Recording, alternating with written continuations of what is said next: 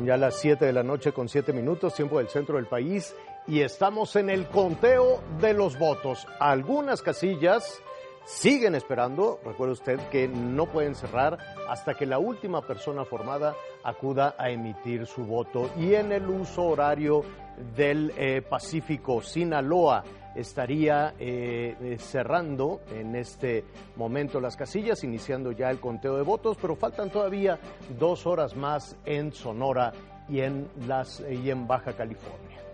En, Baja California, Baja California Sur. Así es que todavía esto va para largo. Estamos entonces en el conteo de los votos. Los votos emitidos en la elección más compleja en la historia de nuestro país. ¿Eso qué quiere decir? Que aún no hay resultados oficiales. Hay algunos candidatos, hay líderes de partido que esta tarde han salido para proclamarse ganadores de la elección. Pero ¿qué es lo que dice el INE? Momento, los resultados oficiales los doy yo. Eso es lo que está diciendo el INE. Por cierto, estoy aquí viendo un eh, Twitter que eh, subió a las redes sociales el consejero Ciro Murayama y dice, se lo voy a decir de manera textual, los votos no se han contado. Quienes en ese momento se declaran ganadores son irresponsables, dice el consejero.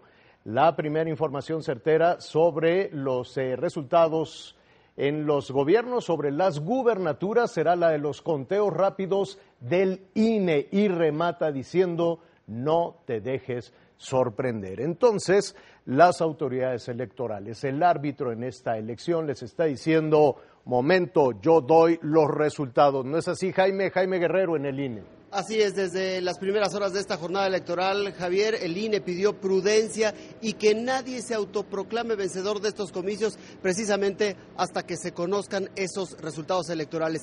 Y a propósito de lo que veíamos en ese tuit del consejero Ciro Murayama, el PREP del INE en la competencia para la elección de diputados federales empezará a funcionar a las 8 de la noche. Lo mismo va a ocurrir en los distintos estados donde se disputan las gubernaturas, sus respectivos programas de resultados electorales preliminares, el primer flujo de información de los resultados que arrojan las casillas comenzará a las 8 de la noche. A esa hora también, a las 8 de la noche, tiempo del centro, Javier, se espera que el consejero presidente Lorenzo Córdoba dé un mensaje a propósito de un primer balance, de una conclusión un poco más general sobre la jornada electoral, Javier.